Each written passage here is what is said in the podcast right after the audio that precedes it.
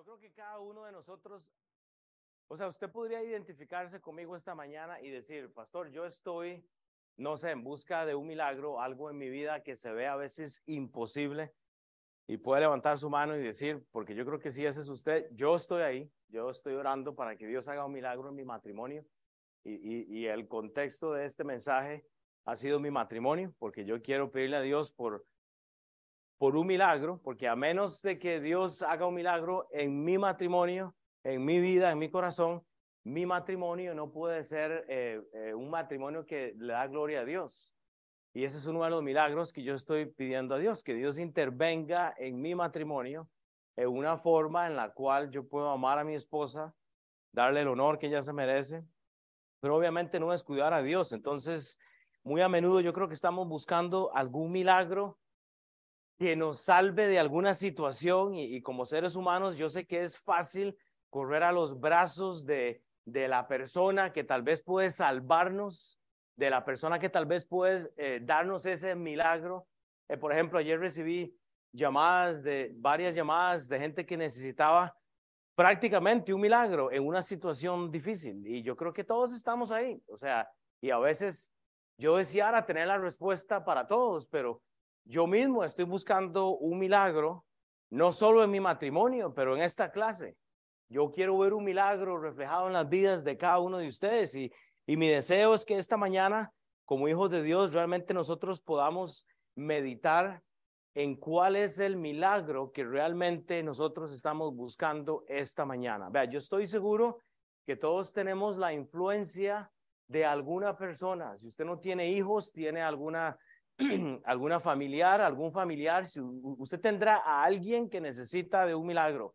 Hace poquito, nuestra hermana eh, recibió el milagro de la liberación del cáncer. técnicamente ella debería, para, para, los doctores, estar muerta hoy y Dios, Dios es Dios, Él es un Dios de milagros y nos gusta ver esos milagros porque podemos ver la presencia de Dios en la iglesia por medio de la oración, pero podemos quitar las manos y ver cómo Dios hace el milagro. Porque, hermanos, ¿cuántas veces oramos por, eh, eh, por ti? Muchas veces, pero nosotros no podemos salvar. Nosotros no, no podemos hacer el milagro. Dios tiene que hacer este milagro. Entonces, la mayoría realmente de personas están buscando un milagro. Vea lo que dice la Biblia en Hechos, solo para, para hablar de esto. Cuando usted, libre, eh, cuando usted lee el libro de Hechos, está leyendo un libro de transición y Lucas aquí relata la conversión de un hombre llamado Cornelio. Y yo de hecho estoy pensando, porque creo que deberíamos de empezar a estudiar este libro de, de, de Hechos aquí en la clase, pero es interesante porque vemos la conversión de este hombre, es de los primeros gentiles que se convierten al cristianismo. Y dice la Biblia, había en Cesarea un hombre llamado Cornelio, centurión de la compañía llamada la italiana, piadoso y temeroso de Dios con toda su casa, con toda su casa. No es un hombre, un líder a medias. Está con toda su casa sirviendo, importante. Y hacía muchas limosnas al pueblo y oraba a Dios. Siempre este vio claramente una visión, como la hora novena del día, que un ángel de Dios entraba donde él estaba y le decía, Cornelio, él, mirándole fijamente y atemorizado, dijo, ¿qué es, Señor? Y le dijo, tus oraciones y tus lismonas han sido, eh, eh, eh, han subido para memoria delante de Dios, envía pues ahora hombres a Jope y haz venir a Simón, el que tiene por sobrenombre Pedro. ¿Es este micrófono, verdad? Otra vez. No. Sí, ¿verdad que sí? Es que Geras el que hace el... Ahí está, no sé. Exactamente. Entonces, lo que usted está viendo acá en Hechos 10, solo para que usted tenga una idea y empiece a procesar el mensaje, es literalmente el primer cristiano, el primer convertido en la Biblia como tú y como yo. Es por eso que el libro de Hechos es delicado, porque es un libro de transición.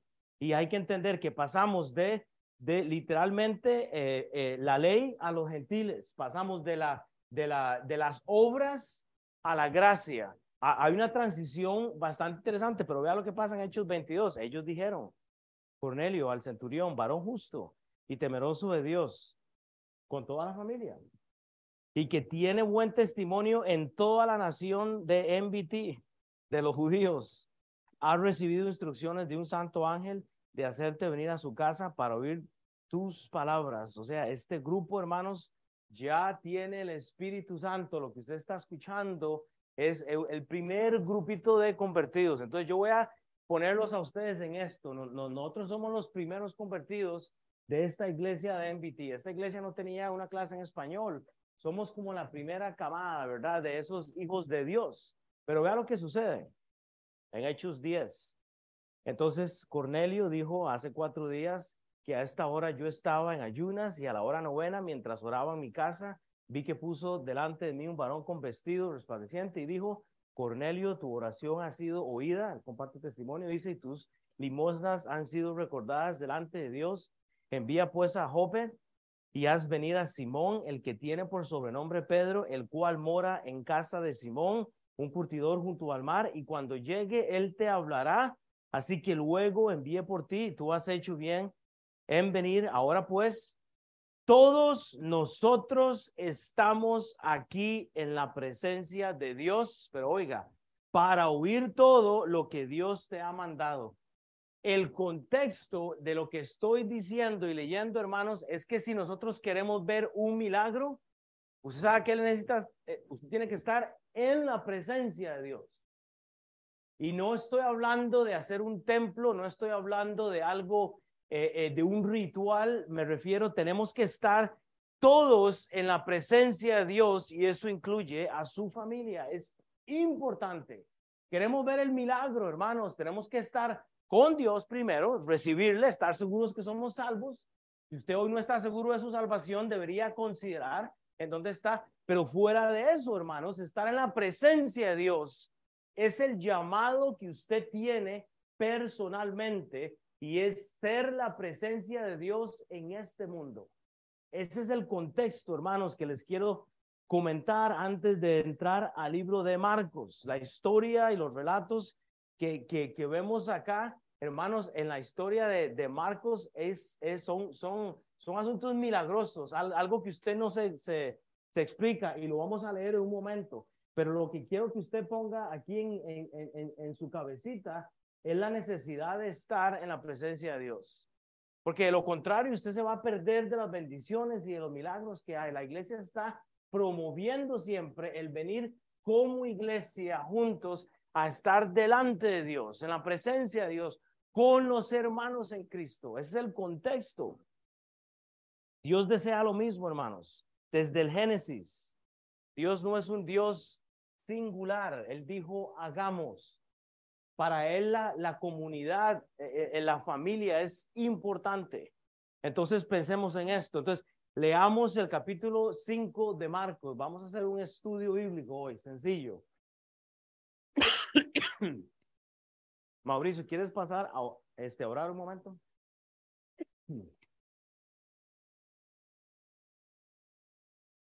Por favor, ora para que recibamos el mensaje.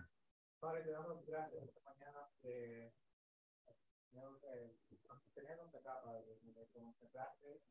Eh, gracias, por el tiempo que nos la oportunidad de presentarnos, de poder palabra, en idioma. Eh, tan hermoso, eh, Padre, te doy eh, te pido por gusto, que poner en este momento que va a, a, a poner tu palabra, Señor, que poner en este momento a tus palabras, Señor, en una de ellas. Señor, ayúdanos a tener el corazón abierto, Señor, para recibir tu palabra y, y, y Padre, podamos a, a, aprender algo y, y Señor, y sacar por algo esta semana que podamos aplicar en Te damos gracias, Señor, por esta clase, te damos gracias, Señor, amén. Leamos el capítulo 5 pausadamente, como si estuviéramos leyendo en la casa. Usualmente no leímos todo un capítulo, pero hoy lo vamos a hacer y solo vamos a mencionar un par de cosas y voy a dar una aplicación al final. Va a ser uno de los mensajes más sencillos que ustedes escuchen este año.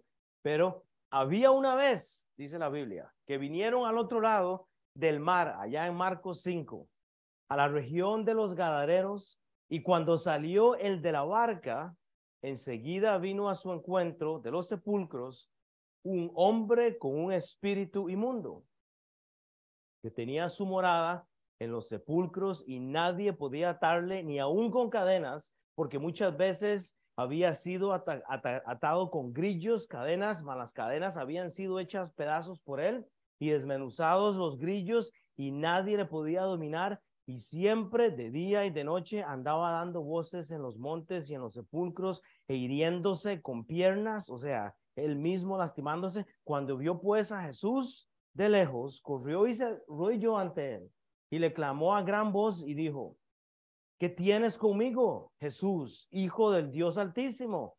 Te conjuro por Dios que no me atormentes.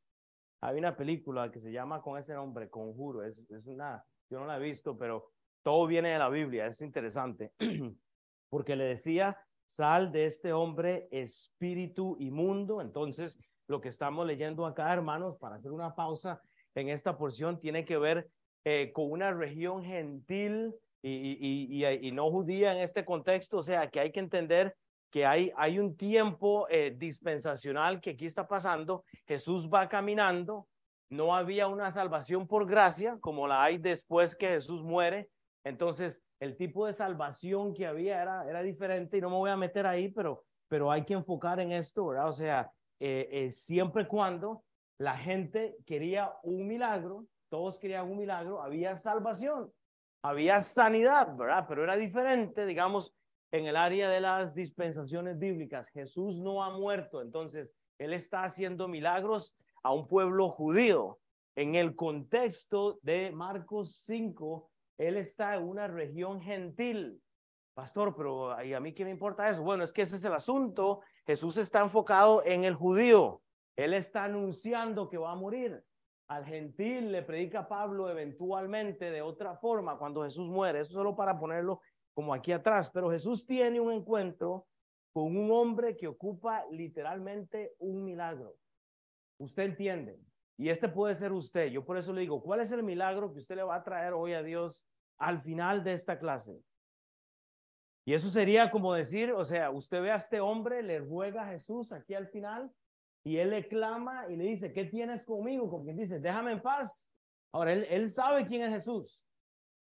El contexto es este, hermanos. Todos queremos un milagro, pero de esta forma, Dios interviene, eh, in, intervenga en mi esposa, in, intervenga en mis hijos, intervenga en mi trabajo, pero no se meta con mi alcoholismo. Es el milagro que la, que la iglesia de hoy quiera. Dios, mira, intervenga con mi esposa, con mis hijos, pero no, no con la glotonería mía. Padre Dios, eh, intervenga en el trabajo, ocupa un aumento, pero no se meta con el vicio de la pornografía que yo tengo. Así actuamos.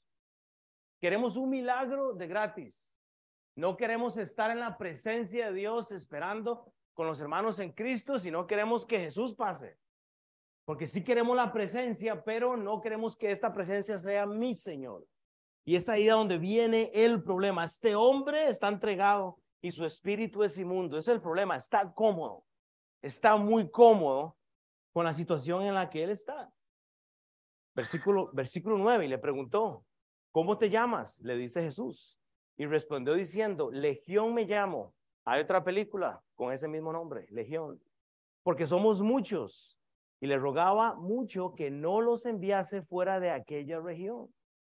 Versículo 11, estaba allí cerca del monte un gran hato de cerdos paseando, o sea, un montón de, cerditos juntos, para el que no entiende esa, ese español, envíanos a los cerdos, dicen estos, es, este demonio, para que es, entremos en ellos.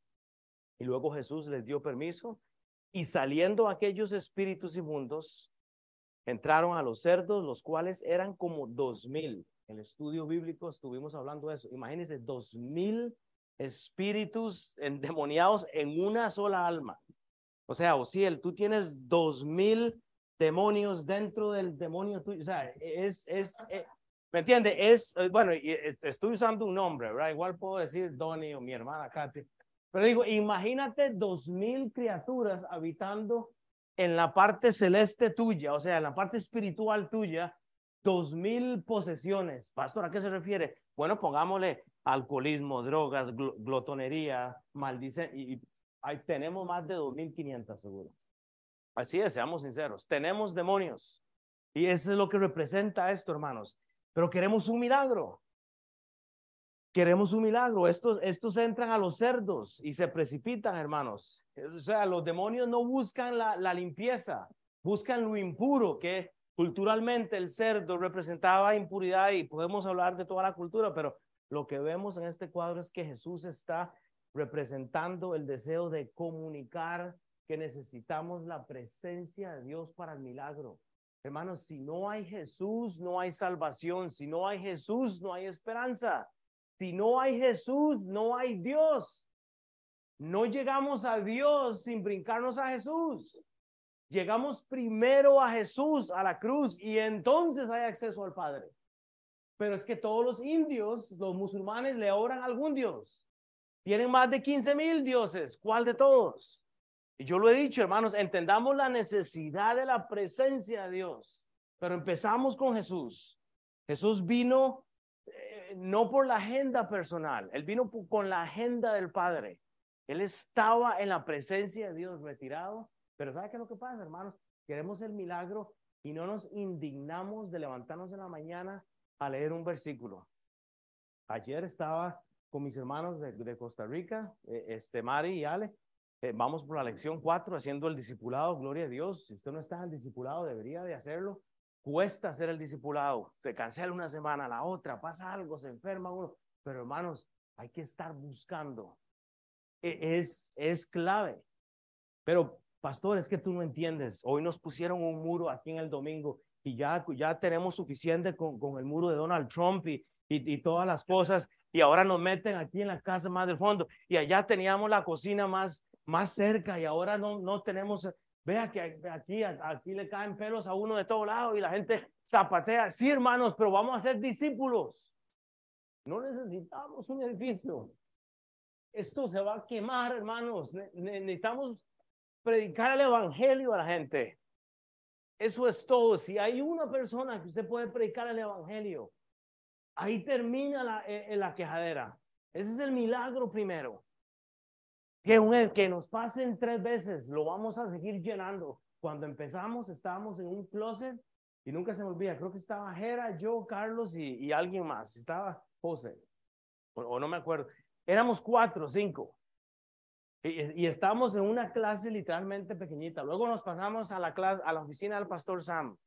Y luego, y ¿me entiende? O sea, y, si abren esa puerta, vamos a llenar esto con, con, con gente, hermano. Vamos a predicar el evangelio porque yo no quiero una iglesia que no evangeliza, hermanos. Tenemos que evangelizar.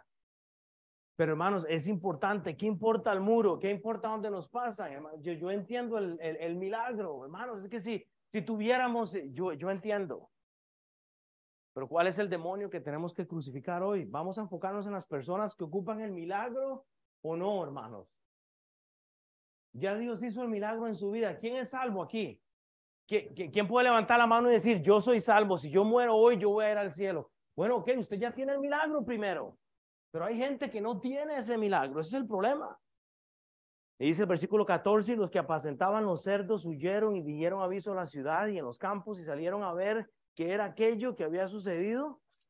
Y vienen a Jesús y ven el que había sido atormentado del demonio y que había tenido legión sentado vestido de juicio cabal dice y tuvieron miedo y les cortaron lo, les contaron lo que habían visto porque le había acontecido que había tenido el demonio y los cerdos dice y comenzaron a rogarle que se fuera de sus contornos. Al entrar él Jesús en la barca el que había estado endemoniado le rogaba que le dejase estar con él.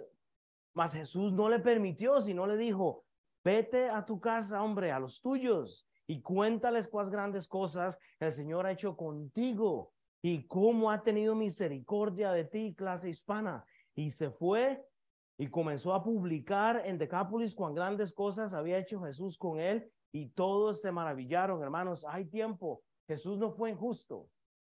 Es simplemente que la dispensación ahí, ahí, ahí cumple una función diferente. Eh, no era el tiempo para que él caminara con Jesús. Él tenía que ir a, predicar un evangelio a, gente gentil, diferente, hermanos. Pero cuando solo hacemos lo que Dios nos ha dicho, hermanos, cuando, solo estamos esperando en la presencia de Dios, ese milagro que usted tiene, Dios lo va a hacer. Pero sabe que requiere de una persona humilde a los pies del Padre cada día, cuando nadie le está viendo en la privacidad suya. Pero estamos leyendo la Biblia, es el asunto. Hermanos, Dios cambia, pero debemos estar siendo intencionales como Cornelio. Él y su familia. Ah, es que no tengo familia, es que no, no tengo, sí tiene. Si usted no tiene su familia, esta es su familia. Y estamos en la presencia de Dios. La próxima semana es el Día del Padre. Va a ser el mejor mensaje del año porque es la, es la próxima semana. La pregunta es, ¿qué va a hacer usted? ¿Va a traer algún padre? Vamos a invitar a alguien que necesite llegar a los pies de Cristo. Vamos a hacer el próximo domingo, el domingo evangelístico. Yo estoy orando por dos personas. Y vea, aquí hoy, ahorita está faltando por lo menos 20, o sea, pasa, ¿verdad? Se enferma uno, alguien sale a la ciudad, hermanos, pero ¿qué vamos a hacer, hermanos? O sea, lo que lo que debe generar estar en la presencia de Dios debe ser gozo, hermanos.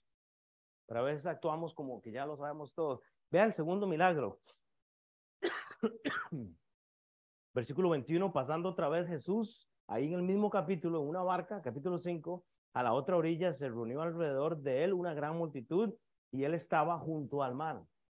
Y vino uno de los principales de la sinagoga llamado Jairo y luego que le vio se postró a sus pies y le rogaba mucho diciendo, Jesús, mi hija está agonizando, ven y pon las manos sobre ella para que sea salva y vivirá. Otro milagro. Jesús no ha salido de la región, está en el mismo lugar, Jesús tiene un propósito, está atendiendo. Y este hombre importante llamado Jairo, Jesús le escucha. Pero aquí, aquí acontece algo diferente porque Jesús responde al, al llamado. Pero vea lo que sucede, porque es importante. Esta es la parte bella de los milagros. Dios no olvida, pero vea la interferencia. Sigamos leyendo en el versículo 24. Fue pues con él Jesús y le seguía una gran multitud y le apretaban. Pero una mujer que desde hacía 12 años padecía de flujo de sangre y había sufrido mucho de muchos médicos y gastado todo lo que tenía y, nada había aprovechado, antes le iba peor. Cuando yo hablar de Jesús, nos ocupamos la presencia de Jesús. Vino por detrás entre la multitud y tocó su manto, porque decía, si tocare tan solamente su manto, seré salva y enseguida la fuente de su sangre se secó y sintió que, que el cuerpo estaba sana de aquel azote. Luego Jesús, conociendo en sí mismo el poder que había salido de él, volviéndose a la multitud, dijo, ¿quién ha tocado mis vestidos? Sus, discípulos le dijeron, ves que la multitud aprieta y dices, ¿quién me ha tocado? A ver, ¿quién estuvo el, el lunes en el estudio bíblico? A ver, hombre, necesito un favor. ¿Quién puede venir aquí a mimificar lo que hablamos de esto? Y, hacer como, como, porque Pedro es el que le responde a Jesús. A ver, necesito uno de los hombres que venga y, eh, y dé el ejemplo de cómo Pedro habló en ese momento. Ne Neptalí, ven acá. Ven acá, Neptalí. ¿Cómo, eh, eh, o sea, eh, pregúntese esto. Di, di esto. ¿Para dónde está? En el 31, ¿dónde está? Ah, bueno. ¿Ves que no? Lee, lee, lee, lee esto. ¿Ves que la multitud te aprieta y dices, o sea, ¿cómo, cómo se imagina usted a Pedro que estaba respondiendo a Jesús? Dale. Así, zapatea, berrincha, ¿qué, qué, ¿qué fue? O sea, ¿cómo está Pedro respondiéndole a Jesús ahí?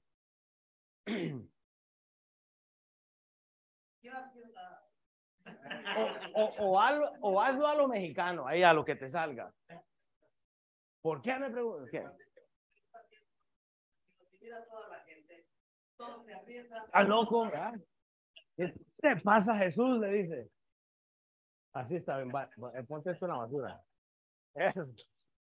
O sea, la, la respuesta de Pedro es patética. El maestro está preguntando porque el maestro tiene una expectativa de lo que va a suceder y él le responde. Aquí el que responde es Pedro, usted lo puede leer en Lucas, pero es, es bien interesante, hermanos, que la respuesta que él da. Pero entonces vea lo que pasa en el versículo 32. Entonces él dice, ¿quién me ha tocado? Es lo que preguntas, dice Pedro.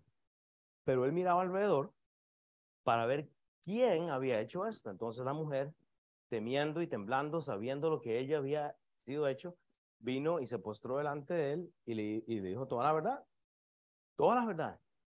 Y él le dijo, hija, tu fe te ha hecho salva, ve en paz y queda sana de tu azote. Ok, Jesús va en camino a sanar a la hija de Jairo, de este hombre, ¿verdad?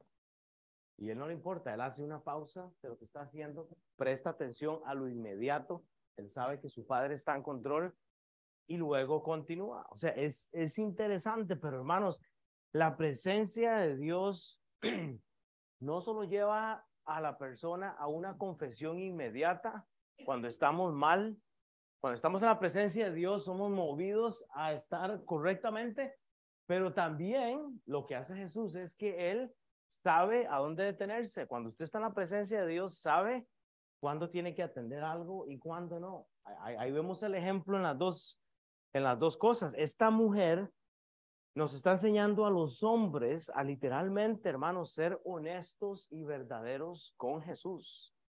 Esta mujer nos está dando una teología bíblica impresionante que no muchos de los hombres tienen. A mí me da risa cuando nos reunimos en, en los hombres y, mira, hay algo que podamos orar. Hay una petición especial.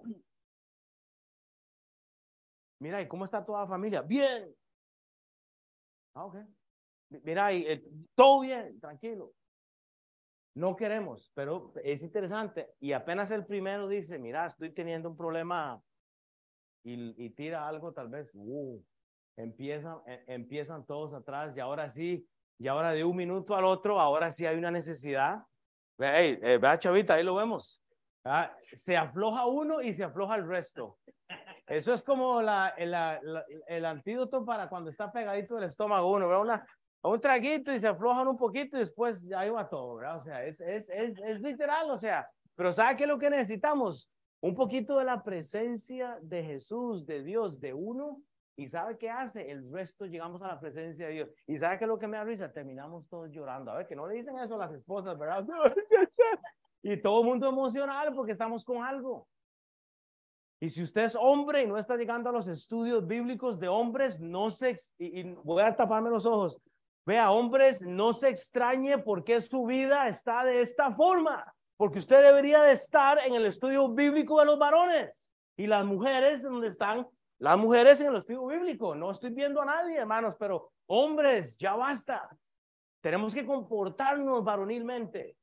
Deberíamos de estar en ese tiempo confesando la presencia de Dios con los hermanos en Cristo. ¿Qué estaría pensando Pedro acá? Te está apretando la gente, Jesús, y me preguntas a mí que quién te toca, ¿cómo voy a saber yo? Dice Pedro. Por supuesto, está en la carne. Él no entiende la parte espiritual. Mientras él aún hablaba, dice el versículo 35, vinieron de esta casa principal de la sinagoga diciendo, tu hija muerto. Ahora sí se ocupa un milagro. Bueno, la hija murió. Esa es la noticia. Mau, tu hija murió. Jonathan, tu hija murió. Will, tu hija murió. Wow, ¿quién quiere escuchar una noticia así? Nadie. Pero si no tenemos los hijos en, en la presencia de Cristo, están caminando muertos. Usted no necesita una, una, una noticia de estas. Necesitamos llevar a, a nuestros hijos a los pies de Cristo. ¿Para qué molestas más al maestro? Pero Jesús luego que oyó lo que se decía, ya vamos a terminar, dijo al principal de la sinagoga, no temas, cree solamente y no permitió que le siguiese nadie sino Pedrito el Bocón, Jacobo y Juan, hermano de Jacobo, y vino a la casa del principal de la sinagoga y vio el alboroto y los que lloraban y lamentaban mucho y entrando les dijo, ¿por qué alborotáis y lloráis? La niña no está muerta, dice la presencia de Dios, se llama Jesús. ¿Cuál es la presencia de hoy, Donis? Es Jesús. Él estuvo aquí. Él estuvo. si no duerme. Y se burlaban de él, mas él echando fuera a todos, tomó al padre y a la madre de la niña y a los que estaban con él y entró donde estaba la niña y tomando la mano de la niña le dijo, Talita Kumi, que traducido es, niña, a ti te digo, levántate. Y luego la niña se levantó y andaba, pues tenía 12 años y se espantaron grandemente, pero él les mandó mucho que nadie lo supiese y, y dijo que se le, que se le eh, dase de comer a la niña. Entonces vemos cómo la urgencia de este hombre realmente eh, eh, no, era, no era urgencia. ¿Sabe, ¿Sabe qué es lo que pasa? Que es que hay que saber a dónde pedir. Usted no le va a pedir a su esposa que le haga arroz y frijoles si no sabe hacer los arroz y frijoles. Pídale lo que sabe cocinar. Usted sabe que el Padre suyo que está en el cielo puede hacerle lo que usted, él puede hacer lo que usted le pida, pero de acuerdo a como usted lo pida. ¿Sabe que es que no lo pedimos con fe? ¿Cuál es el milagro que estamos pidiendo? De, de acuerdo a la fe que tenemos, hermanos, a veces nos es hecho a nosotros. Ay Dios, eh, es que oro por un trabajo porque pero, o sea, ¿cuál es la fe que tenemos? ¿E-, e-, ¿Es, realmente esa la, la, actitud? Pero lo que deseo y, lo que quiero ser enfático, hermanos, ya antes de cerrar es, es, este mensaje, es que recordemos que tenemos que estar con Dios. E-, el devocional diario, estar en la palabra de Dios diario, hermanos, es la clave de todo esto. Queremos un milagro, pero tenemos que estar con Dios.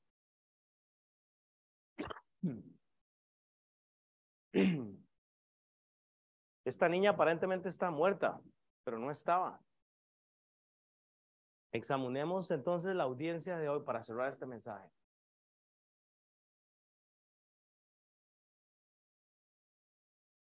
No paren de tomar notas porque no he terminado, pero vean. Cada persona acá tiene una circunstancia diferente. El hombre, dice, un hombre con un espíritu inmundo. Tal vez ese no es usted, ok. Tal vez usted no es salvo o no es salva hoy. Ese es usted. Su espíritu está inmundo, no, no le pertenece al Padre. Puede ser usted esta mañana, no sé. Una mujer con un flujo de sangre. Tal vez hay una mujer con una necesidad, no, no sé cuál sea, pero, pero piense, un flujo de sangre yo he escuchado a, mis hermanas a veces que eh, tenían estos, eh, este asunto, un sangrado o algo, y sé que es difícil, o sea, no es, yo no soy mujer y no entiendo mucho de esto, pero sé que es incómodo, o sea, es la pérdida de sangre genera luego frío, circulación, y no sé, tal vez ustedes pueden darme una teología de eso, no sé mucho, pero hay una necesidad. Una niña con una enfermedad, no sé, el punto es que cada quien tiene una circunstancia diferente. Examine la audiencia que Dios le ha dado a usted hoy. Cada uno tiene realmente una necesidad, hermanos. Estamos con una necesidad, pero la presencia de Jesús marca la diferencia. Y, y hermanos, cada, cada cual cada cual de estas tres personas está buscando la presencia de Dios. En el contexto de todo este pasaje, los tres están buscando a Jesús. Y no lo habían encontrado eh, hasta aquel momento. La pregunta es que lo estaban buscando. Ahora sí, ya entendí, pastor. No, no ha entendido. Porque a lo que me refiero es que cuando usted busca a Dios, es evidente que no hay excusa para, para sacrificar lo que tiene que ser de Dios. Y yo digo, aquí ponemos excusas para todo. Eh, debe, nosotros debemos de llenar este edificio, así como los de Calla. Esta gente empezó con, eran 25 jóvenes. Cuando nosotros empezamos, los jóvenes acá eran como de 25 a 30. Estaba el pastor Dan, que ya no está ahora. El, pastor Dan salió para Lee Sommer y empezó una iglesia. Ya eran como 30 y yo empecé como con, con 5. 260. aquí arriba. Oiga, 260. Ahora sí entiendo por qué esa bulla que se tienen arriba ahí. Entonces, por supuesto, porque cuando lleguemos a 260, entonces le vamos a hacer bulla en español, ¿verdad? O sea, digo, no son los números, hermanos. No estamos hablando de eso. E, esta es una edad que ellos son muy evangelistas, salen mucho, tienen, o sea, e, e, nosotros estamos con niños hay, hay, un contexto bien diferente, pero el evangelismo no se sacrifica, hermanos. O sea, no, no, hay una necesidad. Hay gente con espíritu inmundo, con flujos de sangre, hay enfermedades. El punto, yo le voy a decir que es que estos jóvenes de aquí arriba están desesperados por Dios. Porque la etapa que ellos están, están apenas saliendo de la universidad, buscando trabajos, viendo, acaban de descubrir quién es Jesús, están en su primer amor. Invitan a gente, invita- está lleno. Está lleno aquí arriba. Ah, pero pastor, pero ¿por qué no metieron aquí? Como que ya Donald Trump vino a poner otro muro ahora. Bueno, sí, es que la iglesia sigue creciendo, gloria a Dios. Ya hay ahora otra clase aquí a la par. Eh, ¿Entiende? Pero vea la otra cosa, entonces, ha- ha- hay una necesidad, eh, eh, hay que examinar esta audiencia, pero hay que examinar entonces la necesidad de la audiencia. Y es que todos ocupaban un milagro. La pregunta que yo le voy a hacer eh, a usted antes de irnos hoy es, ¿cuál es el milagro que usted ocupa? Porque se lo vamos a llevar a Dios hoy. Para el que llegó tarde, yo estoy orando para que Dios haga un milagro en mi matrimonio. Yo quiero un milagro en mi matrimonio. Entonces, usted se acuerda de mí esta semana. Diga, el pastor me dijo que él quiere un milagro en el matrimonio. Yo quiero tener una relación perfecta delante de Dios con mi esposa y no la tengo hoy. Le tengo que confesar eso. Estoy trabajando por ser mejor esposo. Mi esposa está trabajando por ser mejor esposa, mejor madre. Eh, eh, eh, igual yo no he sido buen padre, yo podría ser mejor. Hermanos, y yo quiero que usted ore por mí. Yo quiero un matrimonio que dé gloria a Dios en, en, en todo. Ah, sí, pero es que como usted está casado, yo soltera, yo soltero. Bueno, usted tiene un padre soltera. Si está soltera, usted tiene un padre en el cielo. Véalo como su marido. Pues sí, pero yo, yo, yo soy varón y qué bueno, él es su padre. Ámelo hasta que le dé esposa, no fornique. No se meta en relaciones antes del matrimonio. Ocupamos un milagro. Pero examinamos el común denominador de la audiencia. Tiempo, paciencia, todos ocuparon tiempo. Oiga, por lo menos, porque la Biblia dice que había un hombre con espíritu inmundo. ¿Cuál es la edad de un, hombre aquí, Carlos? Son como 18, ¿verdad? Aquí también. En, Costa Rica, yo soy de Costa Rica, a los 18 te da una cédula y ya eres un... Entonces, digamos, por lo menos, por lo menos, este hombre tenía 18 años. Él ocupó de la presencia de Dios por lo menos 18 años, mínimo. Pudo, pudo haber sido más, más viejo, más joven. La mujer pasó 12 años con este flujo de sangre. Como un denominador, tiempo. Como un denominador, paciencia. Todos los tres ocuparon de tiempo y de paciencia. Y la niña enferma, dice la Biblia que tenía 12 años. Y hay un asunto aquí súper interesante, pero no se los puedo decir porque es una especulación mía. Usted agarre su Biblia y léala, pero esto de la numerología es, es, es fascinante en la Biblia. A mí me gusta jugar mucho con esto. El punto es que cada uno de ellos necesitaba de paciencia y, y ¿sabe qué conlleva la paciencia? Tiempo. Y lo voy a decir por qué, porque ella está en Word sentada atrás y vea, y la he visto como en 70 posiciones. Aquí, y empieza aquí, que ese bebé está brincando y le vamos a celebrar un, un baby shower, que dicen ellos, le vamos a hacer un baby shower, a ver quién, quién de las mujeres me ayuda a hacer uno de esos. Y yo le voy a ser sincero, está con paciencia, ¿verdad? Ya quiere que se salga. Y, y, ella sabe qué es. Niña, nombre. ¿Ve vos? Una niña. Una niña, bueno, a ver, hay dos o tres mujeres, hay que hacerle algo, un baby shower a Enwood para celebrarle esa, esa criatura, ¿verdad? Para que nazca bien y que ella se la entregue a Dios y presentarla en la iglesia igual, o sea, pero ¿sabe qué se ocupa? Por lo menos nueve meses y está, y está Ramón ahí atrás. Yo soy, buen trabajo me costó eso, ¿verdad? Eso, ¿verdad? El trabajo previo, ese, este está orgulloso el Ramón, allá está contento, ¿verdad? Buen trabajo, brother. Pero se ocupa paciencia. Todos ocupamos un milagro, pero ocupamos de paciencia. Yo no puedo ver el milagro. Ayer me senté con mi esposa afuera y de hecho yo veía el polen donde caía, pero estamos en la parte de atrás y yo para ser romántico y todo, le dije, mi amor, sentémonos afuera y cruzo la piernita y yo veía que como caía el polen que se me cerró la garganta desde ayer. No, hasta me hice un examen del COVID, me tomé temperatura, pues estaba asustado. yo, pero ¿por qué no? No pude dormir. Pero ¿me entiende? O sea, ¿y ya por qué dije eso yo? Ah, bueno, porque estaba hablando, sí, pues ya, estaba así me acordé. El Parkinson ya me está dando, bro, siempre me pasa lo mismo cuando me salgo. Pero yo le, el Alzheimer, pero yo le decía a mi esposa, pero yo le decía a mi esposa, eh, eh, hoy voy a enseñar yo de un pasaje del cual ocupamos un milagro, porque yo necesito que Dios haga un milagro en mi matrimonio para que sea un matrimonio que da gloria a Dios. Yo necesito que Dios haga un milagro con la relación con mis hijas, porque yo soy varón, cuesta, es, es, es bien difícil. Ok, dos claves entonces para buscar ese milagro, hermanos. Dos claves y usted se puede ir para su casa. Evite la comparación en tu vida. Y esto, y esto fue lo que me dio Dios. Es que uno recibió un milagro y yo no. La hermana se sanó y yo no. E, es que a, a mí no, no, a mí se me cayó el pelo y al otro no.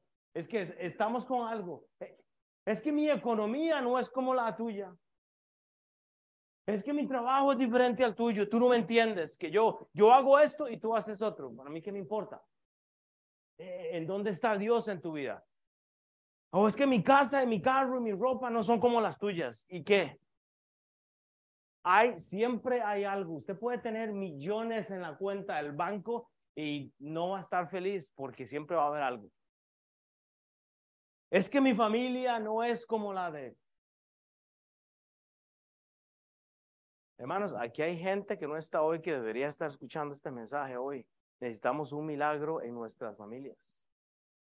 Pero, pero no, no le creemos a Dios. Tenemos la responsabilidad de confiar en Dios. Nuestro trabajo es dejar que Dios sea Dios.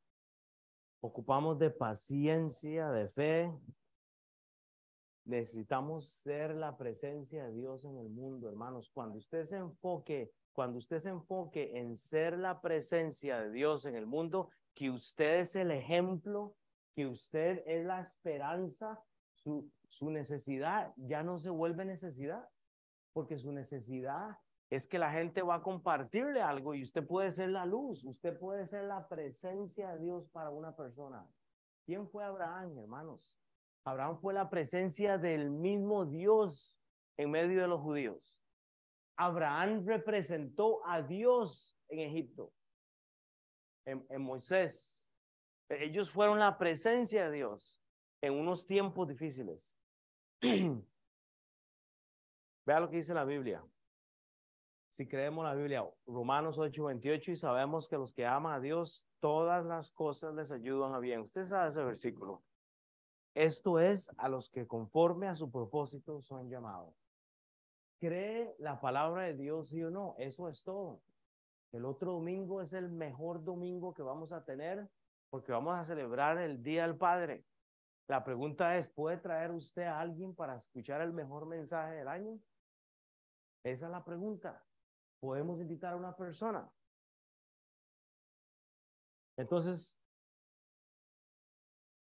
una cosa, evitar la comparación en tu vida. No se compare, hermano, su situación es especial, es única, pero la segunda cosa que usted necesita para terminar es esto, hermanos. Evitemos el estar en el temor.